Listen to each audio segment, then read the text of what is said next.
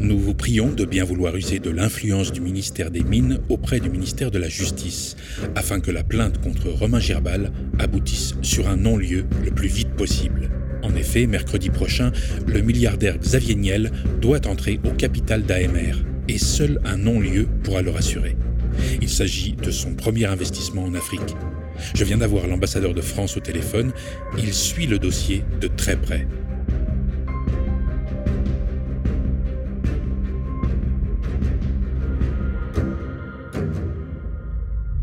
L'enquête que vous allez voir a été réalisée sous haute tension.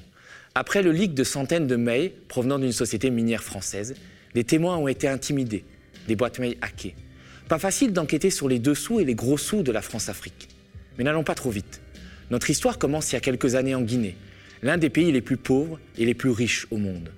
Pauvre parce qu'un habitant sur deux y vit avec seulement un euro par jour. Riche parce que son sous-sol renferme d'inestimables trésors, du diamant, de l'or, du fer et de la bauxite. Alors non, ça ne fait pas rêver la bauxite. On n'a jamais passé une bague en bauxite au doigt de quelqu'un. Mais c'est paradoxalement l'un des minerais indispensables à notre société de consommation, puisqu'il permet de fabriquer l'aluminium de nos casseroles ou de nos canettes de bière. Et justement, la Guinée en regorge, en déborde. On estime qu'elle dispose de la moitié des réserves mondiales de bauxite. Imaginez-vous bien, la moitié des réserves mondiales pour ce pays d'Afrique de l'Ouest, deux fois et demi plus petit que la France. C'est en cela que la Guinée revêt une importance capitale, un attrait certain pour la planète entière, puisqu'elle possède les plus importantes réserves mondiales de bauxite. Ces réserves sont estimées à plus de 40 milliards de tonnes, localisées essentiellement dans la région de Bokeh, vers laquelle nous nous dirigeons. Une région dans laquelle les firmes chinoises se sont fortement implantées. Après seulement 40 minutes de vol d'hélicoptère, nous assistons donc à cette réalité criarde, à ce scandale. Des pipelines qui drainent les minerais bruts creusés directement sur les bateaux. Pas de centre de triage, pas de zone de contrôle. Les minerais creusés sont directement versés sur les bateaux à quai. Pas de tri. Une fois les bateaux remplis, ils peuvent partir en toute tranquillité. Ces images datent de 2022. Mais en 2010, on a cru que tout allait changer. Cette année-là, un vent d'espoir souffle sur une Guinée meurtrie par des décennies de dictature. L'opposant historique, Alpha Condé, est élu à la tête du pays. Cet ancien professeur à la Sorbonne entreprend une réforme radicale du secteur minier, avec l'aide du milliardaire George Soros et de l'ancien Premier ministre britannique Tony Blair. Un nouveau code minier est promulgué en 2011 et tous les anciens contrats sont annulés avec la promesse que jamais, plus jamais, les autorités guinéennes ne céderont à la corruption, à la spoliation, bref, à tous ces mots en sion qui, pendant des lustres, ont permis aux grandes compagnies minières de s'en mettre plein les poches sans que le peuple guinéen ne voie la couleur de l'argent. On marche sur la bauxite. On marche sur la bauxite. C'est ici, il doit venir dans les prochaines étapes pour faire euh, de l'exploitation. Ce sont les machines, ça. Cette terre rouge, c'est la principale richesse de la Guinée et un enjeu électoral pour Alpha Condé. En cinq ans, les exportations du pays ont été multipliées par trois. Revers de la médaille, des zones entières dévastées, des habitants déplacés, des conséquences sur les droits humains dénoncées par les opposants et par Human Rights Watch. Disons-le tout de suite, c'est l'arnaque du siècle. Alpha Condé ne veut pas assainir le secteur minier, bien au contraire. Il entend chasser des prédateurs pour les remplacer par d'autres prédateurs, des bandits en col blanc qu'il a choisis et avec lesquels il a négocié de gros pots de vin. Si les Chinois trustent la plupart des nouveaux permis miniers, Alpha Condé laisse quand même quelques miettes aux Français. Il faut dire qu'il leur doit une fière chandelle, et notamment à son grand copain, Bernard Kouchner. Alpha Condé, exilé durant des décennies, a toujours pu en France compter sur Bernard. Aujourd'hui, c'est Kouchner qui a besoin de lui pour faire accélérer les travaux de la maternité. Je le suis depuis 50 ans. Je le suis depuis 50 ans. Je le suis depuis 50 ans. Qu'est-ce que tu Il veux m'a entraîné dans, dans ces mouvements, dans le, comment s'appelle le journal qu'il faisait avec euh, le, le Villeneuve. Avec l'événement L'événement, oui. Ah, avec chose. oui. Avec euh, d'acier de la Virginie, non Hein? Dans ses péripéties dans l'USC pour combattre la direction du PC. Ah, C'est une vieille histoire. Très fraternelle, pas toujours en accord complet. Heureusement, c'est la dialectique. Ça, c'est le moins comme ça, c'est le moins qu'on peut dire. Marx a dit que l'humanité ne résout que des problèmes qui se posent à elle. Tu me poses des problèmes, je les résous. C'est pas la peine de faire du Non mais bavardage. c'est comptez sur nous. Bernard Kouchner est ministre des Affaires étrangères de Sarkozy. Lorsqu'Alpha Condé se présente aux présidentielles guinéennes, le French Doctor pèse de tout son poids pour que la France soutienne son ami de lycée et l'aide à remporter un scrutin entaché de fraude. Une fois élu, Alpha, comme on l'appelle, ne se montre pas ingrat avec Paris. Il offre la concession du port de la capitale, à Bolloré, et accorde quasi gratuitement un permis minier de bauxite à deux jeunes Français. Romain Girbal et Thibault sont deux gamins même pas trentenaires, qui ont tout l'air de parfaits hommes de paille. Sans expérience et avec seulement 1000 euros de capital, ils reçoivent une zone à explorer, tenez-vous bien, de 295 km. Ça ne fait vraiment pas cher le mètre carré. Il y a deux ans, le média a déjà raconté la rocambolesque aventure de cette alliance minière responsable, AMR en abrégé, une start-up française qui à l'époque promet de faire de la mine autrement, éthiquement, en payant ses impôts et soi-disant en respectant les populations locales, bla bla bla bla. Euh, nous aussi, nous sommes des dirigeants de société. On a envie de montrer qu'on peut faire de la mine différemment. La mine, c'est pas seulement de l'exploitation, détruire, et euh, c'est aussi euh, pouvoir se mettre d'accord avec les communautés, que ce soit un rapport gagnant-gagnant pour tout le monde. Normes sociales, normes environnementales, euh, essayer d'imposer l'emploi local euh, au maximum. Ça, c'est obligatoire. D'ailleurs, euh, bon, on est une petite équipe aujourd'hui. On est 21 pour le moment. Y a, on a 18 Guinéens. Voilà. Et comme vous le disiez, former les ingénieurs, former peut-être ceux qui exploiteront ces mines. euh, plus Bien tard. sûr, bien sûr, c'est c'est l'objectif euh, et euh, ça va être d'employer de plus en plus de Guinéens quand on va passer au stade de l'exploitation. Euh, pour le moment, on est en pleine exploration. On espère euh, d'ici euh, pas si longtemps passer en stade d'exploitation pour développer un gros projet très ambitieux. Et vous étiez dans la broussière là. Oui, je, je suis venu spécialement vous voir, spécialement. Je vous en remercie. Je vous en remercie. Mais ça fait rêver, je suis sûr, des générations là. Votre aventure, c'est formidable. Inutile de dire que tout ça, c'est révélé du vent, du flanc, du boniment. C'est ce que prouvent des mails échangés entre les dirigeants de la société française et que le média révèle en exclusivité. Créée en 2015, AMR se moque bien d'être responsable. Elle veut juste être rentable. Quitte à franchir toutes les limites de l'acceptable, le parquet national financier français enquête aujourd'hui sur cette entreprise dont les activités sont entachées de soupçons de corruption, d'évasion fiscale et même de blanchiment. Une belle histoire qui a tourné au cauchemar et qui rend vert de rage Arnaud Montebourg. Il faut dire que l'ancien ministre socialiste a été le parrain de l'Alliance minière responsable et leur a ouvert bien des portes. Aujourd'hui, on déjeune avec Arnaud Montebourg. Il est à fond, le mec. Il veut tout faire pour qu'on devienne une grande société minière. Les journaux se plaisent à mêler mon nom à cette affaire, alors que j'ai aidé Romain Girbal bénévolement il y a 7 ans.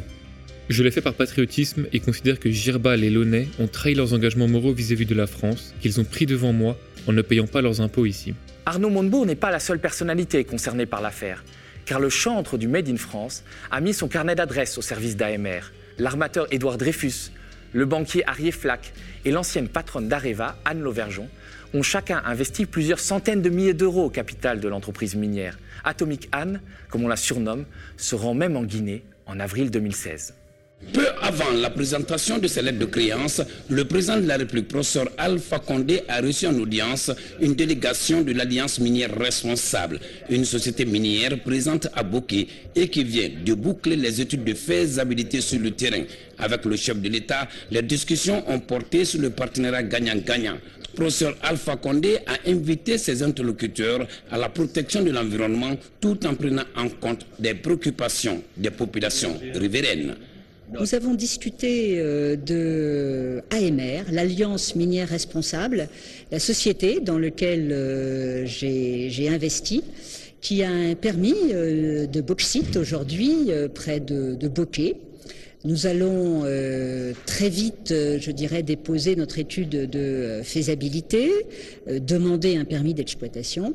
Et puis, nous souhaiterions euh, effectivement développer nos activités euh, en Guinée parce que nous en avons vu euh, tout le potentiel et un potentiel que nous souhaitons réaliser en non seulement respectant l'environnement, mais aussi en associant les populations.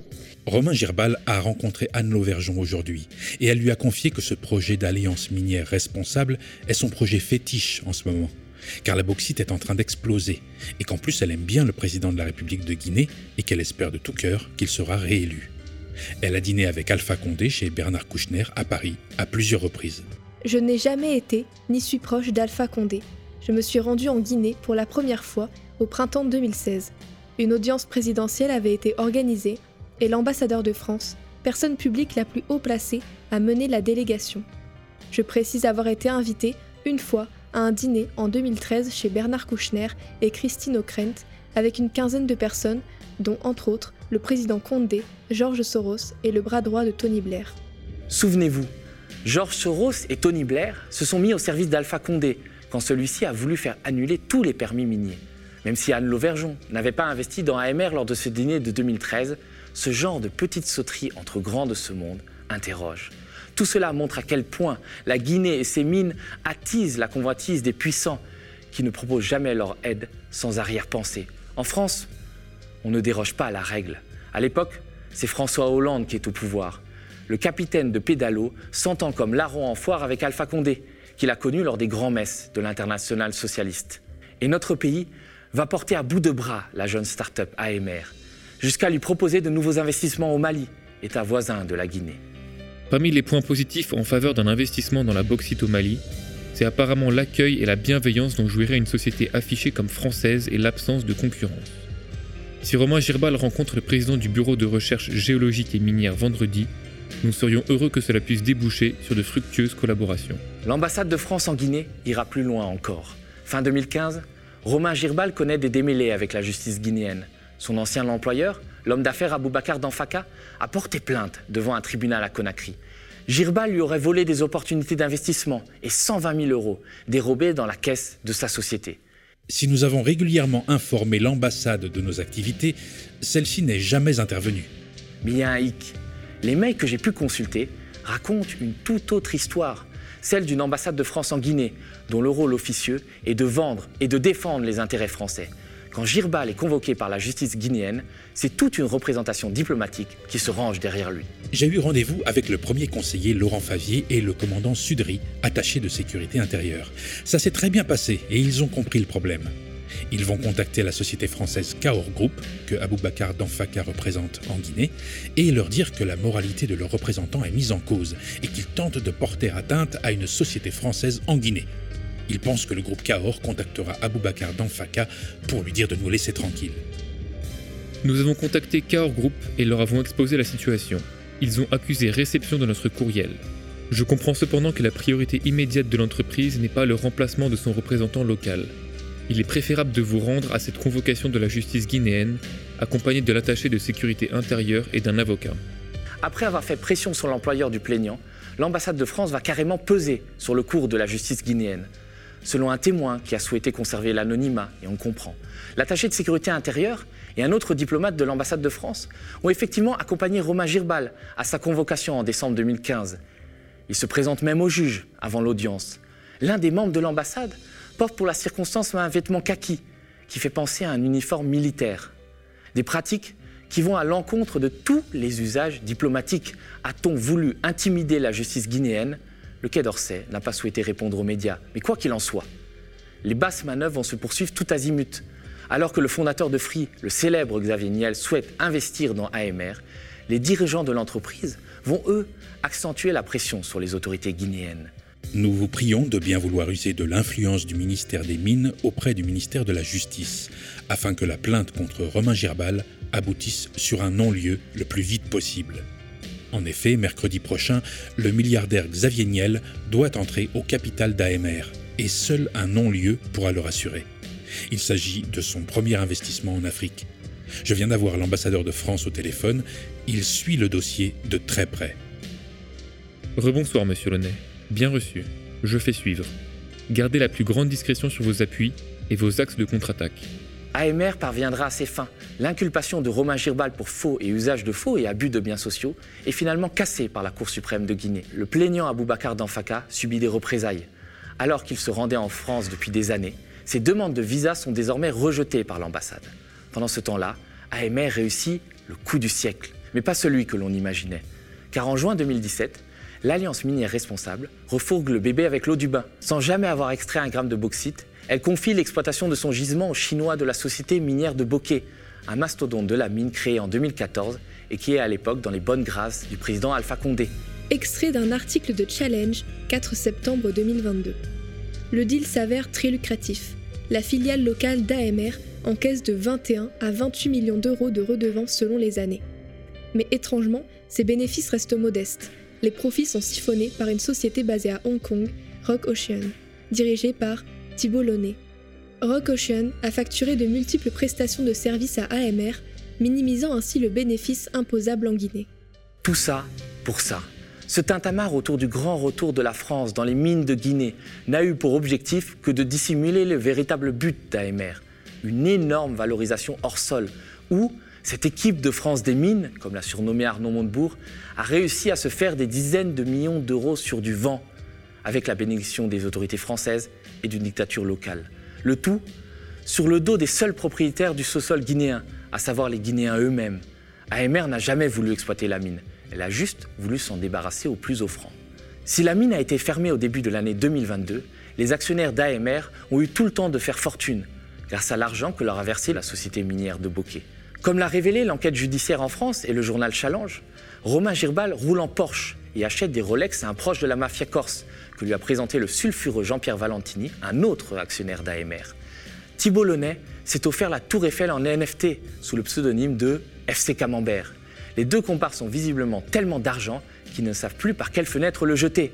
Trop occupés à vendre des villas virtuelles dans le métaverse, ils oublient, soi-disant, de se présenter à la convocation d'un juge guinéen en novembre 2021. Les autres actionnaires d'AMR, parmi lesquels Xavier Niel et Anne Lauvergeon, ont touché de coquets revenus entre 2018 et 2021 à cause du montage offshore mis en place à Hong Kong et qui a permis à AMR de payer le moins d'impôts possible, l'État guinéen a lui été floué, tenez-vous bien, de 8 millions d'euros par an. Au fond, pour AMR comme pour tant d'autres entreprises françaises, l'Afrique n'a jamais été un continent. Ce n'est qu'un tiroir caisse.